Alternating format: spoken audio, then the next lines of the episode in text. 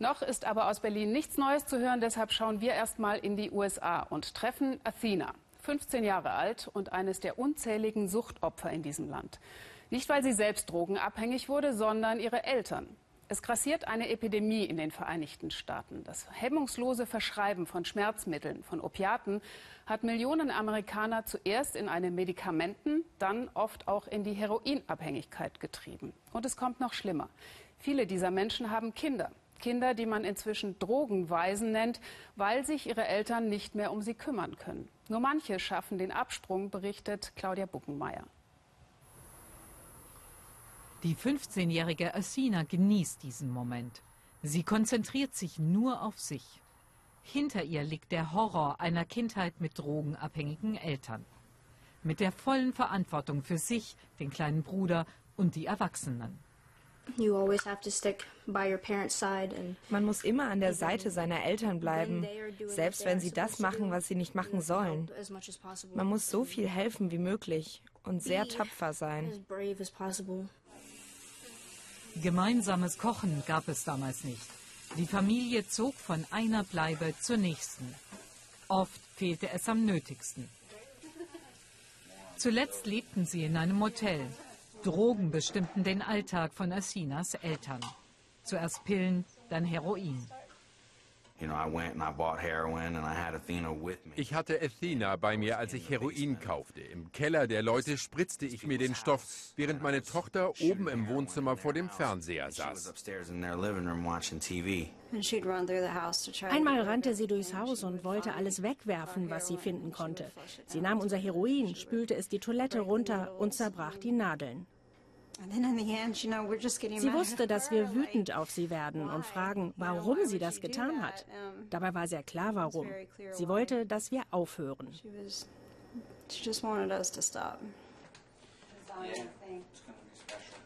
Alcina ist elf, als die Behörden eingreifen. Die Kinder kommen in eine Pflegefamilie. Die Frau sagte, du und dein Bruder, ihr kommt mit mir. Wir gingen die Treppe runter und ich erinnere mich, wie mein Vater weinte und versprach, wir holen euch zurück, wir werden uns wiedersehen. Drogensucht in den USA. Die Zahlen im ganzen Land explodieren. Eine Epidemie, sagen die, die damit täglich zu tun haben. Auch hier in Florida.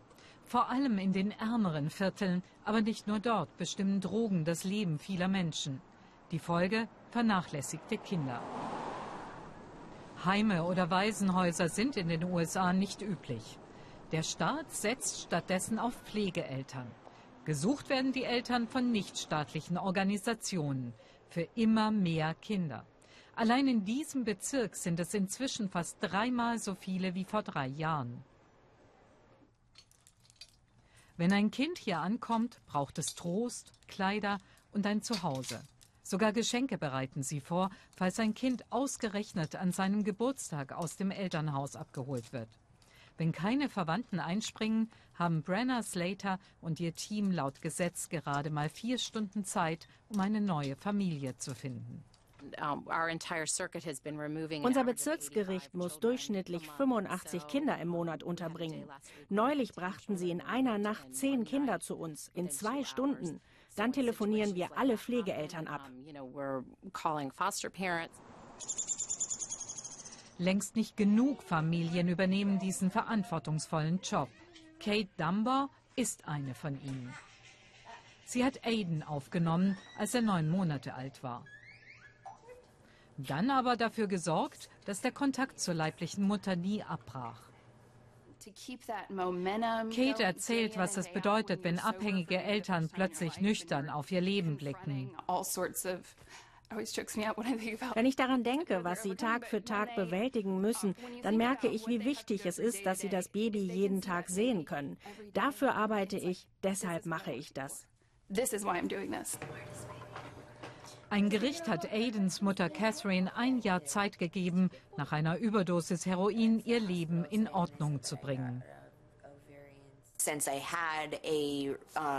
Wegen meiner Drogenabhängigkeit und weil ich das Sorgerecht für meine beiden anderen Kinder bereits verloren hatte, bekam ich klare Auflagen. Da habe ich mir gesagt, okay, Das reicht. Ich werde nicht ein weiteres Kind an das System verlieren, weil ich Drogen nehme.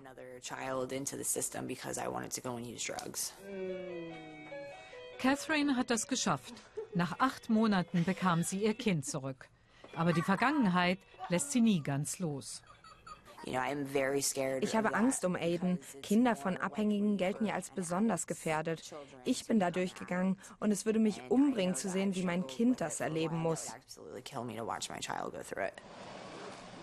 Familie Gregory in Maryland holt ihren Jüngsten vom Schulbus ab. Viele Jahre war Schwester Athena die einzige verlässliche Bezugsperson für Anthony. Er ist autistisch und hat Epilepsie.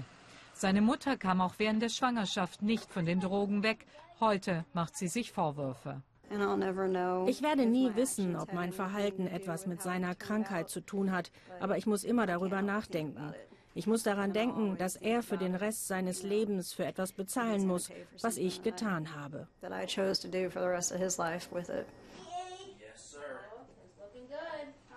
Um Messina macht sie sich weniger Sorgen. Die sagt über sich, ich werde nie Drogen anfassen. Ich will beweisen, dass ich kein höheres Risiko habe. Ich bin ich. Mein Bruder und ich, wir sind wir. Die Vergangenheit hat keine Macht über uns. Wir sind die Familie, die wir jetzt sind. Nichts mehr von dem, was früher war.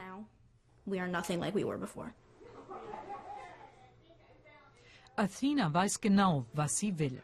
Nach dem Highschool-Abschluss plant sie eine Ausbildung zur Kosmetikerin. Ihr Traum? Ein eigener Salon.